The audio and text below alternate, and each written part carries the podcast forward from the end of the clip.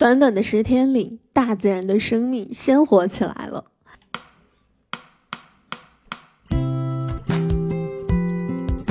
Hello，大家好，我是爱生活、爱旅行的金鑫。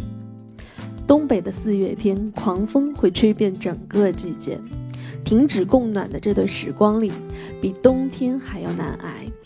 而春天仅出现在偶然之间，抬起头望见树梢那一抹嫩绿。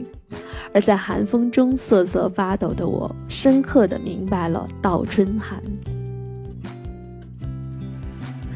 四月初这前后十天的光景里，北方人体验着南方人口中的魔法伤害，冷得逃离着所有种户外活动，而枯枝已然在一场春雨的突袭下悄悄地发芽了。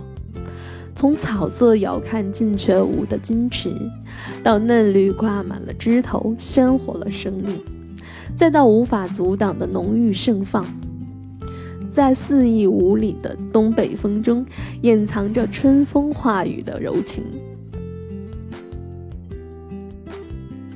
树旁边的中学课间操的时间里，广播体操的节奏响起着，让我们荡起双桨。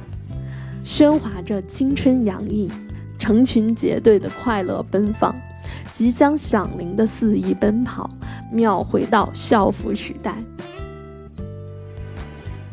集中精力之后的下课时光里，教室里某某同学正在高谈阔论，揪着前桌女同学的小辫子，创造着主动攀谈机会的开朗大男孩。